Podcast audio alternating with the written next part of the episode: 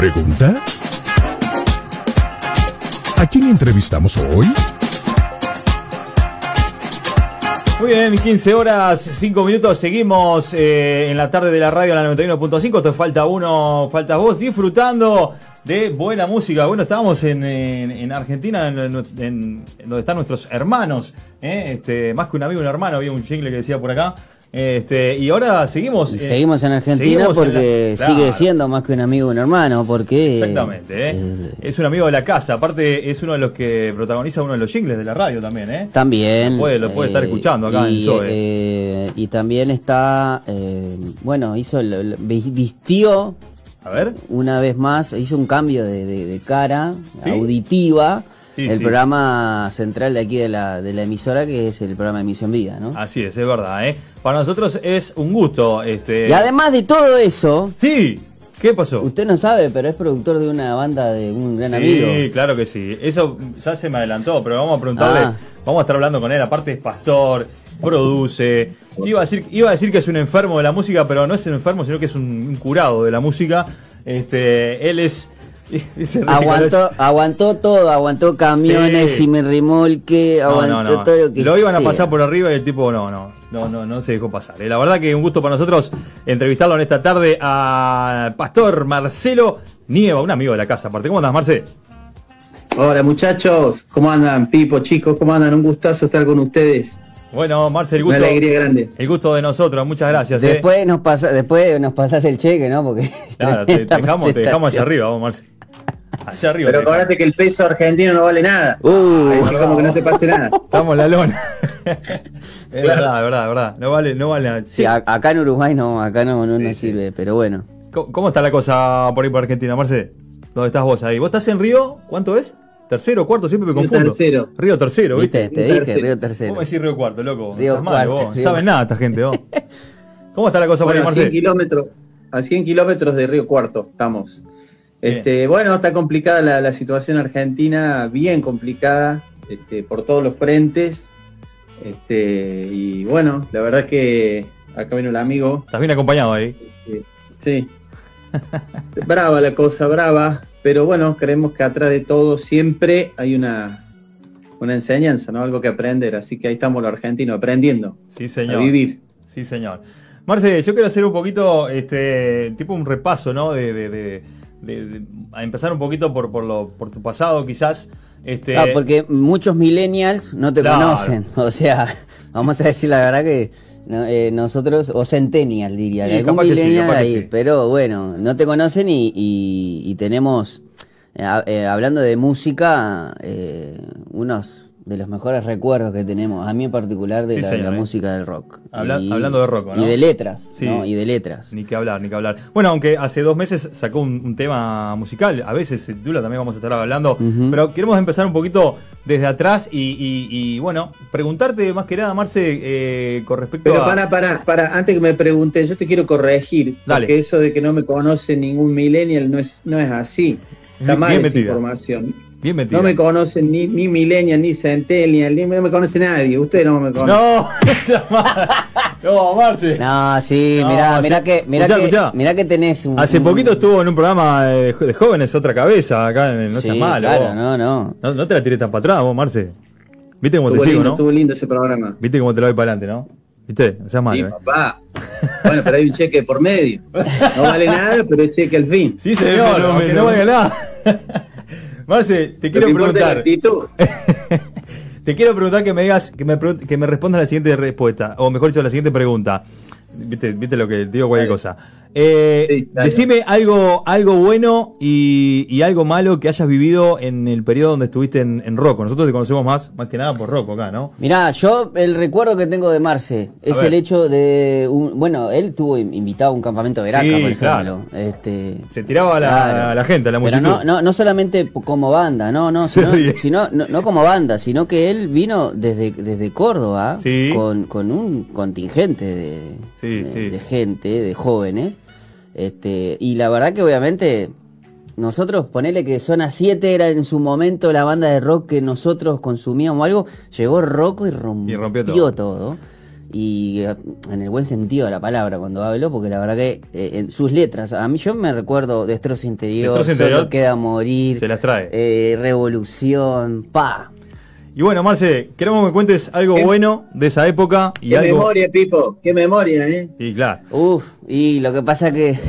Fui quedando solo. que me fui quedando solo. fui quedando claro, solo. sí, sí. quiero que me cuentes algo bueno de esa época, Marce, y que me cuentes algo malo de esa época. Bueno, eh, lo que puedo decir bueno de esa época es que eh, yo creo que Dios va, va guiando nuestro camino y, y en mi corazón había nació un deseo de, de- de- de- de servir a Dios. Lo que pasa es que Dios tenía que, tenía que tratar conmigo porque el músico, los músicos somos jodidos. El músico es complicado en su esencia porque el músico está al frente. Y si es virtuoso y si toca bien y si es talentoso es peor. Y, y en, el- la realidad es que en mi corazón eh, ha habido un, un profundo amor por la música desde chico.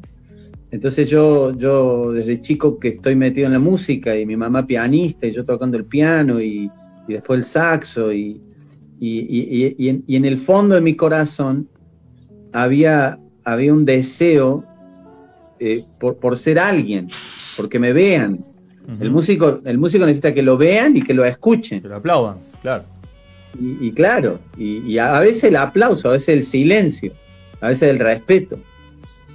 Pero en mi corazón desde chico había un deseo muy profundo de, de ser alguien, de ser conocido. Y yo no sabía que atrás de mis deseos, eh, atrás de nuestros deseos se, se esconde nuestro yo, nuestro ego. Y atrás de nuestros deseos. Y muchas de las cosas que deseamos, aún muy altruistas, aún de ayudar al prójimo a veces, o aún de tener un título, a veces se esconden rechazos y se esconden soledades y se esconden eh, cosas no resueltas. Y en mi caso era una necesidad muy grande de ser visto. Entonces yo no sabía que atrás de ese deseo que yo tenía de servir a Dios y de llegar a los jóvenes, lo que yo quería hacer era conocido. Y el Señor iba a tener que sacudir mis motivaciones y pulir mis motivaciones. Entonces, si, yo te puedo decir eh, algo, algo bueno, es que eh, yo creo que, eh, aunque mi corazón creía que yo estaba deseando servir a Dios y, buscando la forma de llegar a los jóvenes, y, y- y era, era, era chico también, y había heridas, y, y- te puedo decir que algo bueno es que eh, con Rocco aprendí a escribir y, a, decir lo que había en mi corazón, que creo que esa es una de las, de las grandes, de los grandes problemas que tenemos hoy los artistas, eh, que la música, la música hoy se industrializó, la música cristiana. Hoy ya hay una industria de la música. Antes no la había, pero hoy la hay. Y el requerimiento de la industria, hay ciertos requerimientos, uno de ellos es que se venda. Entonces los músicos muchas veces nos vemos en la disyuntiva de hacer música para que se venda. Y si se vende, tiene que tener, estar dentro de los cánones de lo que se vende. Si es worship, tiene que ser worship. Y si es eh, trap, tiene que ser trap. Y si es, eh, no importa el contenido, lo que importa es que se venda. A veces lo que importa es más, la, más el, el- el- el- ritmo, a veces lo que importa es más, pero tenés que entrar dentro de los cánones para que se pueda comercializar porque ya estás dentro de una industria. Ujú. Entonces, eh, si, si, como artista te digo, si creo que algo bueno fue que esa época yo aprendí, Destrozo Interior era una época en que yo estaba dolido en mi corazón y quebrantado, y después tuve otra etapa que fue una etapa de, de- de más de- de rebeldía, donde yo me empecé a levantar con- contra la autoridad y apostatar de la fe. Entonces, eh, ¿qué- ¿qué, qué puedo decirte? Bueno o malo, que, Dios nos llama y no importa cuánto nosotros nos corramos, Él nos va a buscar. Y, aunque pongamos en el Seol nuestro estrado, Él estará allá, y si volamos hasta el cielo, Él estará allá. Dios me buscó, Él me buscó para quebrantarme y darme su cruz. Y, y- una de las cosas que- que tuve que vivir fue eh, renunciar a la música, renunciar, después de Rocco, renunciar a la música, entregársela al Señor. Y durante 10 años no volví a tocar nada. Y eso fue lo que más me dolió. Pero si te lo puedo escribir así fácil, de- es demasiado decirlo es, quizá lo bueno fue que aprendí a escribir como artista lo que había en el corazón y, lo malo es que eh, fue un tiempo, eh, fue un tiempo de, crisis, fui creciendo con una crisis y mi música se empezó a volver contestataria, terminé haciendo un disco contra el nuevo orden mundial, donde grabó el disco conmigo, grabó el Chango Espacio, Sergio Sandoval, artistas importantes acá en Argentina, y, y, mi banda empezó a crecer de una forma exponencial y nos agarró eh, la gente que organiza el Cosquín Rock, nos metió en tres, cuatro Cosquín Rock, tocamos con Carajo, con La Renga, con Ataque, con, todos los artistas importantes de,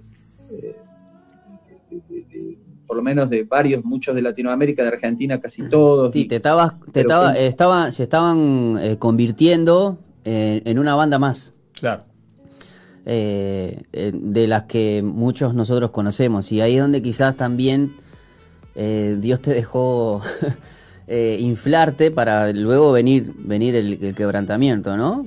bueno, Pipo, me está dando con un caño. No, porque ah, no, porque eh, a lo que a lo que vamos o lo que queremos ver hoy en día, porque esto no es solamente venir a, a decir, a darle un caño a otra persona y decir, bueno, viste, así no se hace. No, no, claro. este, sino que muchas veces, a mí me, quedó grabado ahora eh, como, como un tipo como Marcelo, este, con esa sensibilidad, por ejemplo, la, la letra de Solo queda morir, las veces que, que uno quebrantaba en el, en el en el cuarto, este, adorando a Dios, ¿eh? Mirá que uno se ponía, y, y vos veas, qué, qué increíble cómo puede ¿Cómo puedes llegar después a que atrás de todo eso, eh, Marce te venga a decir ahora que no, bueno, sí, este, yo tenía otro, eh, eh, tenía otros problemas o, Dios tenía que chequear mis motivaciones.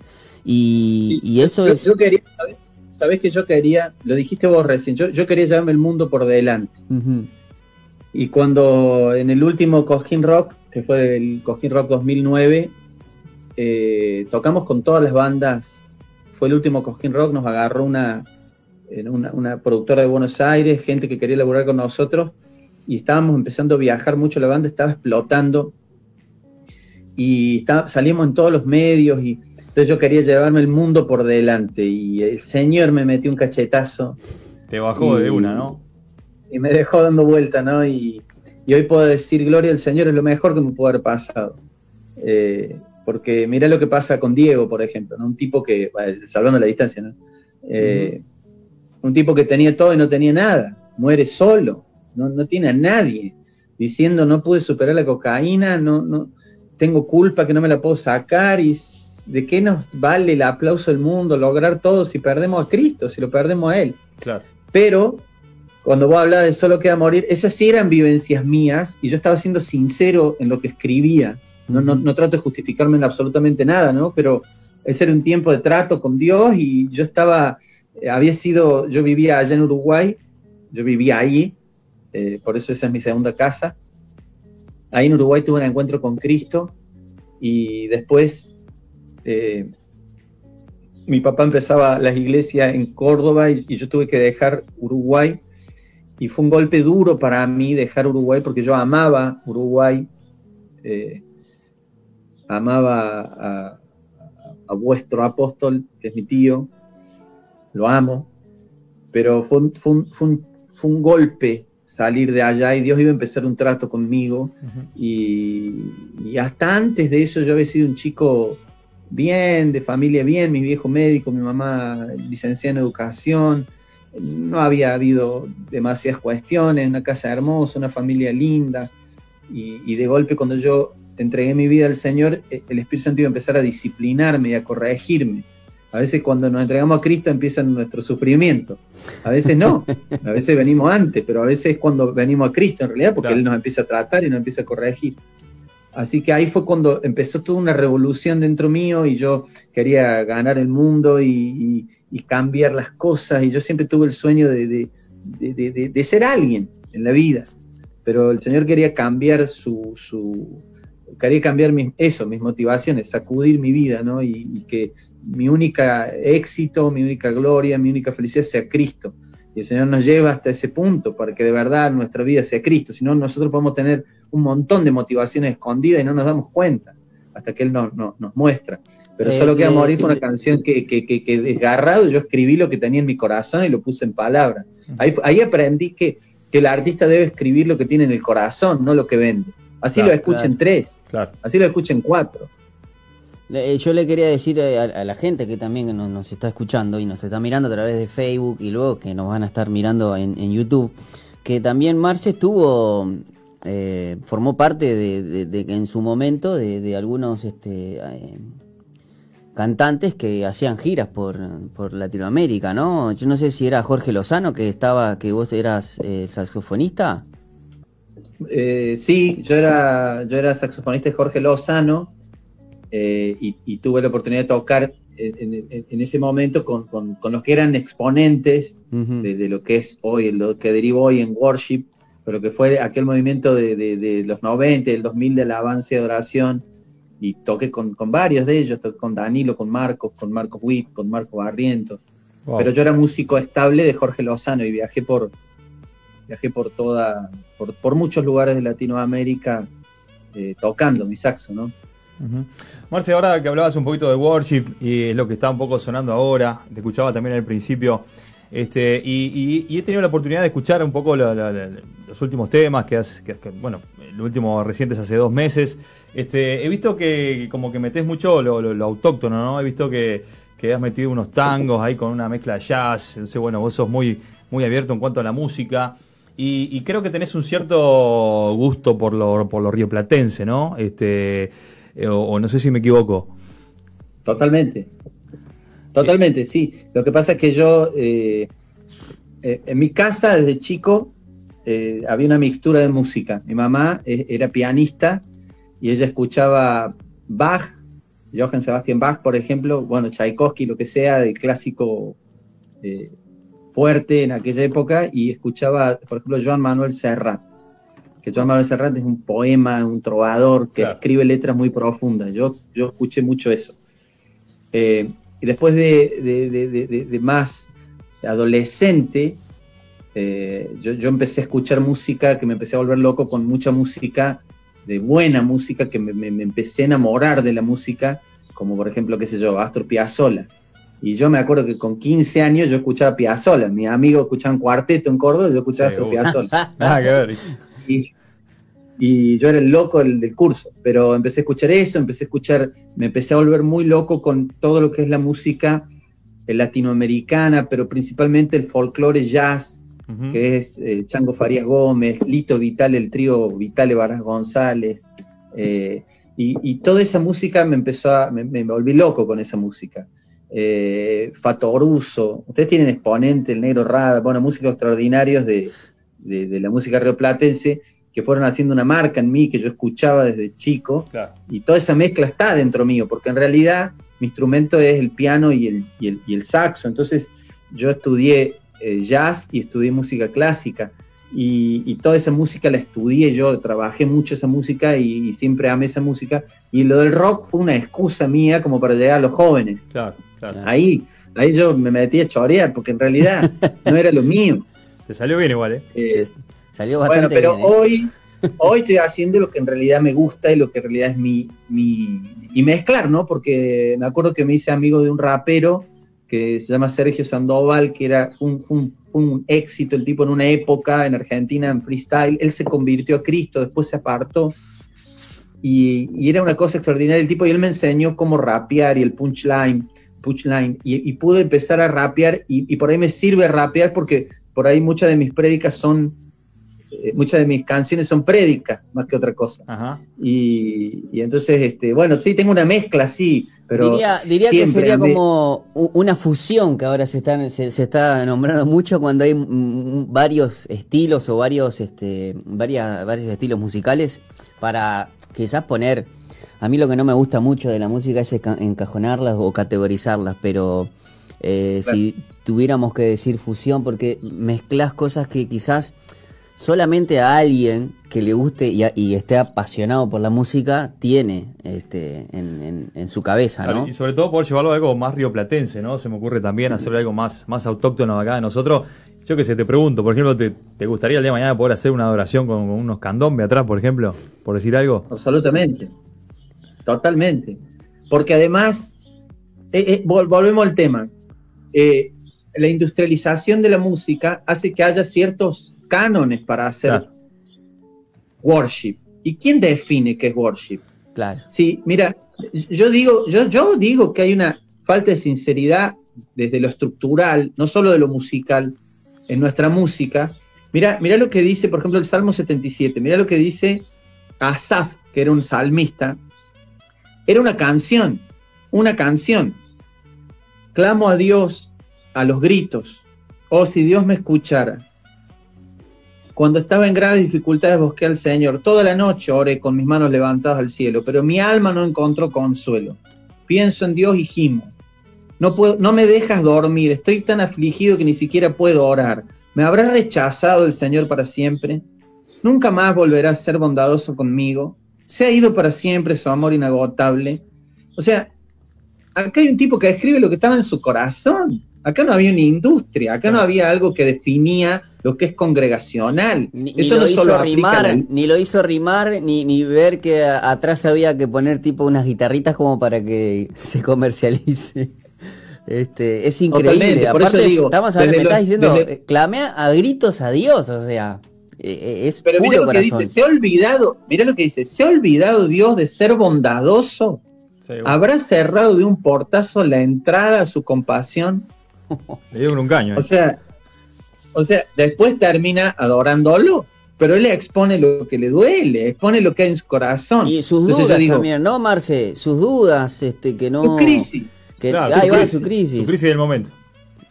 Lo que estaba viviendo. Claro, yo creo que si hay algo que, que, Dios nunca va a desechar es un corazón genuino, este, que no reprime lo que en ese momento, que no significa que eh, es lo que uno pueda creer, es lo que está pasando, ¿no? Y, no, y no solo, porque Dios necesita nuestra que nosotros le, transmitamos todo lo que hay en nuestro corazón. Claro. Si nosotros tenemos una vía de comunicación con Dios, ¿qué, qué, qué veo yo estructuralmente la falla que hay hoy en el worship? Que pone un falso, perdón, un falso estándar de lo que es la relación con Dios. Y yo tengo una gran crisis porque yo he formado parte del movimiento. Y entonces todo es santo, santo, y todo es la gloria, y todo es hermoso y lindo, lindo. Y esa no es la relación real con Dios. A veces el Señor se esconde de nosotros, a veces el Señor nos disciplina, a veces se corrige, nos corrige, a veces no estamos siempre en la gloria diciendo santo, santo, santo. De hecho, Isaías, siempre lo digo, cuando él ve la gloria de Dios y que los querubines dicen santo, santo, él dice yo soy inmundo. O sea, estoy perdido, dice, estoy muerto. Perdóname que te corte. Ahora, justo cuando hablabas, este, se me venía a la mente que, de alguna manera siempre empezaste igual o, el hecho de que hayas sufrido lo que sufriste, hablando de la persecución más que nada, eh, hoy por hoy te hace pensar y, como que te abrió un poco la cabeza en ese sentido de que, como tal cual lo estás contando. Sí, me hace pensar que eh, yo muchas veces me enojé con Dios en la, en la persecución. Y dije, Señor, ¿dónde está? ¿Dónde está el que guarda Israel? Cuando me fisuraron la nariz, cuando yo me enojaba con el Señor, cuando nuestra nena en el medio de la persecución casi se nos muere, y yo me enojé muchas veces con Dios y no lo entendía el Señor, y no me salía a decir, Santo, Santo, lo único que me salía a decir, ¿por qué me abandonas? me acuerdo que en esos días mi nena se estaba muriendo en el hospital y nosotros no podíamos ir al hospital de Río Tercero porque eh, no podíamos salir a la calle por lo violento, así que fue en Córdoba, en la maternidad provincial, no teníamos ni siquiera eh, ¿cómo se llama el, seguro? El, la obra social, no sé si allá existe igual. Sí, sí. y, entonces nuestra nena le da un, cuadro que se llama hipoxia perinatal, queda grabada en el canal de parto y queda en neonatología. Y, cuando salimos, me acuerdo que yo estaba afuera de neonatología y me pongo a stalkear en Facebook y leo, leo un, un predicador conocido, famoso, que dice, contaba éxitos de él, ¿no? Y él decía, esta frase quedó clavada en mi corazón y él dice, ¿qué culpa tengo yo que Dios me bendiga tanto? Dice él, ¿no? Y entonces yo, fue como, como si yo dijera, de verdad le dije a Dios, ¿por qué me odias de esta forma? ¿por qué me permitís que nos pase esto? Yo estaba denunciado de líder de una secta, de abusador, de yo había querido ser famoso, exitoso y, a Dios se ve que no le importó mucho. Me hice famoso al final acá, pero por mala fama, no buena. Y yo me acuerdo que cuando salimos de nenatología, acaba de leer eso, iba en el auto y yo estaba tan enojado con Dios y, se cruza un auto a, a, cuatro cuadras de la casa de mis padres donde me balearon la camioneta y se cruza un tipo, se baja y me empieza a pegar trompada, me rompe el vidrio de la camioneta, me deja la cara así, mi esposa empieza a gritar, salimos corriendo a la comisaría que estaba ahí a cinco cuadras. Y cuando yo llego a la casa de mis viejos, yo me voy a la pieza donde mi pieza de, soltero, y yo me arrodillo y, justo había leído eso, ¿no? Y yo le decía, Señor, me acuerdo que antes que me peguen hice, hice una oración. Le dije, Señor, algo más me tiene que pasar, mi nena se moría, mi, después que hice esa oración, se cruzó este auto, nosotros lo investigamos, el tipo lo denunciamos, era un ex policía que formaba parte de una banda de sicarios de la policía. Muy fuerte. Y me, digamos, de, eh, fuera de la policía, no de la policía, pero era un ex policía denunciado y apartado de la fuerza. Y yo le decía al Señor, Señor, me odias con todo el corazón, o sea, ¿qué te hice? Y ahí es donde el Señor me habla y me da una palabra que me iba a sostener para siempre, que era, era eh, lo decía en la versión amarás al Señor tu Dios, pero decía tú, en otra versión, Biblia paráfrasis, decía, tú dedícate a amarme. Era como si el Señor decía, loco, amame cuando te va mal. ¿Por qué siempre me tenés que amar cuando si te va bien? Qué fácil es amar. Yo, yo, yo, te voy a decir la verdad, y por eso se enojan conmigo. Yo conozco un salmista que él escribe una o que él canta, o él dice que Dios es soberano, pero él vive en un country. Y yo no tengo nada contra él, yo lo amo y lo bendigo. Pero si vos ves a Amos, los eh, eh, el, profeta Amos refleja algo que el Señor se enoja porque los músicos vivían como ricos y les dice, ustedes duermen en camas de marfil, ustedes viven como ricos mientras el país se, prende fuego y ustedes vayan a cantar a otro lado porque no soporto su música, porque cantan lo correcto, pero es, es, inconsistente con la vida. Y yo tengo otro amigo Tremendo que es un pastor que canta, que tuvo que enterrar a su hijo, ¿no? En el velorio que entierra a su hijo, él canta al Señor y le dice, Señor, vos sos soberano. Es fácil que yo le cante a Dios, sos soberano cuando me va bien. Entonces ahí es donde está el falso estándar.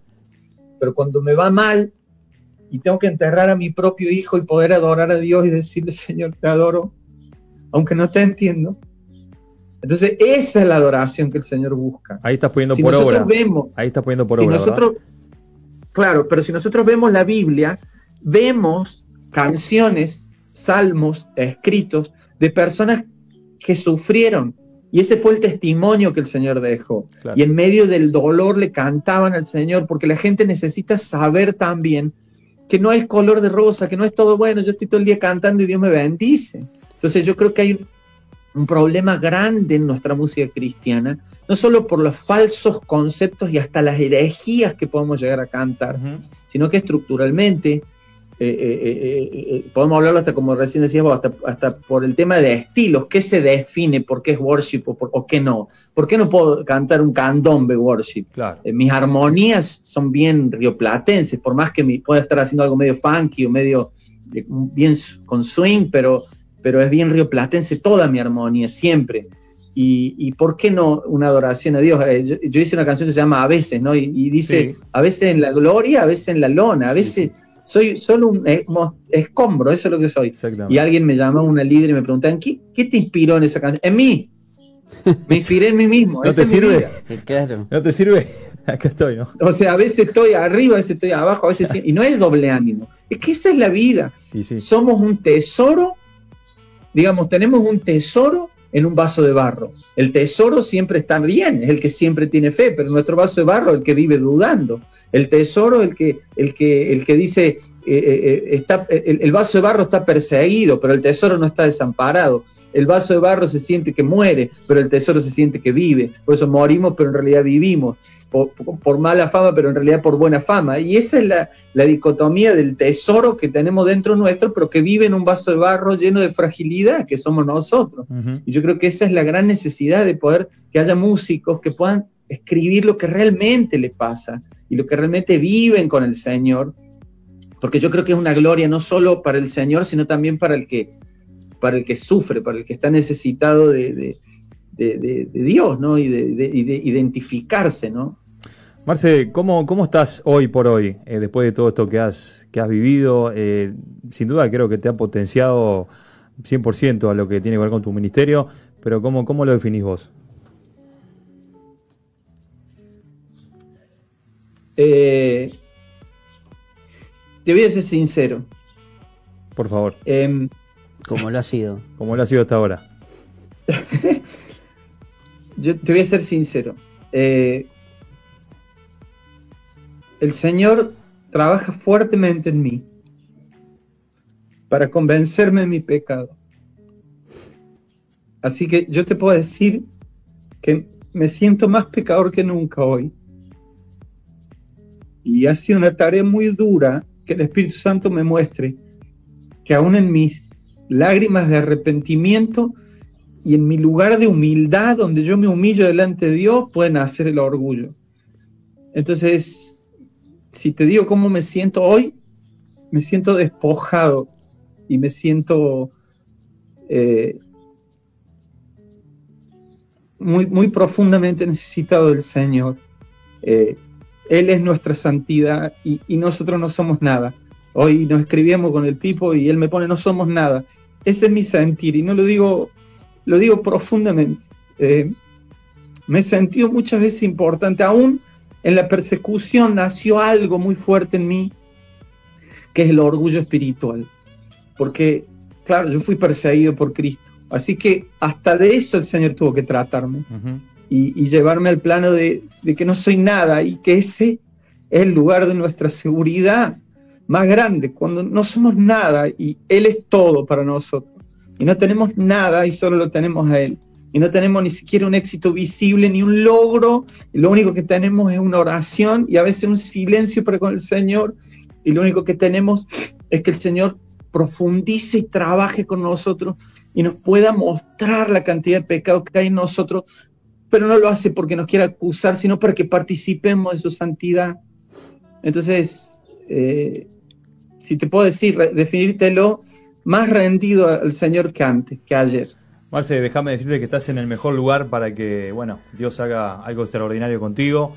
Y ya lo está haciendo, Ya lo está haciendo sin duda. Porque la verdad que yo eh, espero que lo, lo que Marce transmitió, que nos conmovió a nosotros. Sin duda. Porque no por alardearlo ni no por sobarle el lomo, es porque no está, no son simples palabras. Cuando uno de verdad ve, vos le preguntaste eh, cómo te sentís y dice todo lo que dice. Este, déjame decirte que, que, que es un sentir que deberíamos de tener todos y que no debería de ser algo que vos digas, wow, este, que de verdad impacte el corazón de, las personas que, están hablando, que, están hablando, que están escuchando, para que vea que, Dios está... Eh, esto es el producto de, un trabajo de Dios en el corazón de, un, hombre que se dispuso. Porque en algún momento tuviste que, que disponer tu corazón, Marce, ¿no? Más allá de, tuviste que decir, sí, hasta acá voy, me rindo. Sin entender. Me rindo, me rindo, señor. Sin entender. Me rindo, no tengo más nada. No, este... soy nada, acá estoy, chao, hacé lo que quieras. Porque yo lo, valoro mucho todo lo que está contando Marce, porque uno eh, también lo vio eh, yo, mientras él predicaba, uno estaba abajo. Eh, aparte, ¿sabes que Este tipo de entrevistas son las que más me gustan porque a veces este, uno habla y cuenta, no, que saqué un disco, o por lo general, cuando vengo los lunes o miércoles, hacemos ese, tipo de entrevistas, ¿no? Donde este, bueno, las bandas cuentan de su mejor parte, su mejor postura, ¿no? De saqué esto, ahora estoy haciendo esto. Y Marce nos está contando. Y Marce nos está diciendo que no soy nada, ¿no? y yo creo que estoy en el mejor lugar. Que la mejor promoción es la del Espíritu Santo. Y, cuando a mí me, dijeron, che, vamos a. ¿Por qué no entrevistás a Marce, que está haciendo un buen laburo? Y no, no, no, no dudé nada. O sea, dije, chau, es increíble, es acá. Porque yo sé que iba a pasar esto. Y sí. Que al final nos terminara nos terminaba por romper todo una tarde, en el buen sentido, porque sé que que Dios ha, ha, obrado tanto en su vida y espero y, oro para que las personas nos están escuchando y que vean el, el video después en YouTube, le pase lo mismo que nos está pasando a nosotros. Sí, señor. Marce, eh, no sé si querés decir algo, tendremos que ir redondeando. Este, yo quiero agradecer. Nos recontra pasamos, pero no importa. ¿eh? Valió la pena. bueno, perdón, yo me cuelgo hablando, me hace hablar y empiezo. No, por favor. tranquilo. Tenemos hasta las 4, pero está, hay que ir a la tarde. No, por favor, yo agradecido con ustedes por, permitirme este ratito y, y, sabes que eh, eh, quiero decir esto, que recién vos cuando hablabas de los músicos, eh, he vivido tanta mala praxis bíblica que muchas veces yo, mi único anhelo era ser alguien. Y un día el Señor empezó a revelarme y a hablarme muy fuerte del, tribunal de Cristo. Un día vamos a comparecer ante Él. Y ahí no nos va a importar si grabamos con músicos importantes y... No nos va a importar nada. No nos va a importar si, si logramos nuestros logros, van a ser hojarascas ante Él. Entonces, perdónenme. Eh, tenemos, Pablo dice, vamos a comparecer ante Él, entonces vivamos para agradarle, porque vamos a dar cuenta hasta de cada palabra ociosa, Él nos ama, pero vamos a dar cuenta. Entonces, vivimos mucho mirando esta vida y tenemos que mirarlo a Él. Pronto vamos a estar delante de Él y debemos vivir para agradarle, para poder caer rendidos delante de Él y, besar sus pies, ¿no? Entonces, bueno, eso. Y gracias por, por esta oportunidad y por dejarme hablar. Los quiero mucho. Pipo querido y los chicos y todos, un abrazo y gracias. Gracias a vos, Marce, de verdad, ¿eh? Marce, muchas gracias por, por todo lo que nos enseñaste. Este, de verdad. Por todo, por, por, por el corazón ahora quebrantado y por, por mostrarte. Genuinamente, ¿no? Mostrar lo que Dios hizo en tu vida. Sí, señor. Eh, gracias. Y, y, y si apoyamos otras bandas, ¿cómo no te vamos a apoyar a vos? Y ojalá cuando tengas otro video, cuando tengas que, que promocionar, en el buen sentido de la palabra. Acá tenés unos micrófonos y, gente que, te ama, que te quiere, este, y que no lo dudes. Ya lo sabes, me este, parece. Acá estamos. Acá estamos. Gracias, chicos. Después te paso el cheque, Pipo. Bueno, dale. acordate que, un tantito para mí también, ¿viste? Sí, olvídate, olvídate. es malo. Son 100, pesos argentinos para cada uno. Está, está, está. Bueno, compramos, ¿qué compramos? ¿Un, té? No, medio chupetín con 100 pesos. Un, stick de café, ¿viste? Con 100 pesos argentinos creo que. No. Bueno, Marce, de verdad que muchas gracias y este y, bueno, esperamos otra otra oportunidad para, poder este, seguir aprendiendo contigo y, disfrutar con junto contigo. ¿eh? Un saludo muy grande. que vamos antes que antes que se despida, Marce, ¿cómo hacemos para encontrar cómo, para encontrarte en las redes sociales, eh, en YouTube? ¿Cómo cómo hacemos? Eh, soy Marce Nieva, son todas las redes, YouTube, Facebook, Instagram. Este, soy Marce Nieva, eh, N-I-E-V corta A. Excelente. No queremos, soy Marce Nieva. no queremos adelantar mucho, pero bueno, Marce le está dando una mano muy grande también este, una banda amiga, así que este, la vamos a dejar por ahí, también está ayudando a producir. Este, bueno, tengo, tengo el gusto también de, formar parte de una, pequeña banda así en el anexo del borro junto con mi amigo Jonathan Grajales. Jonathan Grajales, así que este, ahí estamos, ¿eh? Yo soy el batero de. ¿Pero sos parte de la banda vos? No, pero en el, anexo del borro. Toco con, con John ahí. no, de la banda de. No, no, de. de, banda de, la iglesia. de, Check no, sino no, de. La banda de la iglesia de adoración y, este, y alabanza. Ahí estamos. O sea, te tiene. Te tiene no, te, no te pasó primera todavía. No, todavía no. Me tiene ahí, en reserva. Nos vamos a ir. En el banco. Lo vamos a ir escuchando a veces. Ahí está. De Marce Nieva. Lo último de Marcelo. Marce, un gusto como siempre. ¿eh? Dios te bendiga, hermano. Chao. Seguimos orando por vos. Un beso. Chao, capó. Chao, gracias. Nos vamos, ¿eh? Nos vamos a escuchar a veces entonces de Marce Nieva. Disfrutalo. Aquí la tarde de la radio. Falta uno. Falta vos, dale. A veces fallecen primavera naciente de esperanza, otoño que presagias desesperanza. No importa la temporada, corazón, si es bella la canción o es la triste soledad. No importa, alma mía. Nunca dejes de cantar.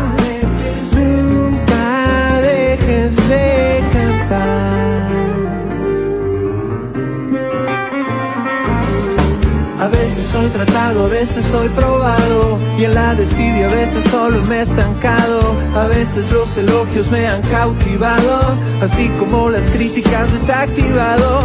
A veces en la gloria, a veces en la lona, a veces mi alma errante se autolesiona, a veces soplamientos fuertes, tempestades y siempre me rescatas de mis densidades. Verano el corazón que rejuveneces, invierno de ojos grises que desfallecen, primavera naciente de esperanza, otoño que presagia desesperanza.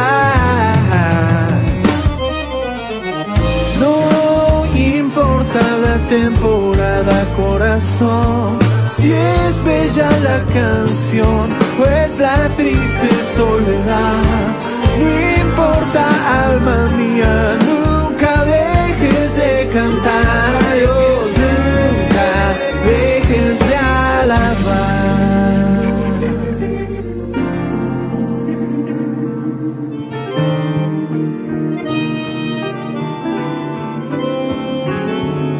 Bendice alma mía al Señor y no te olvides de Él.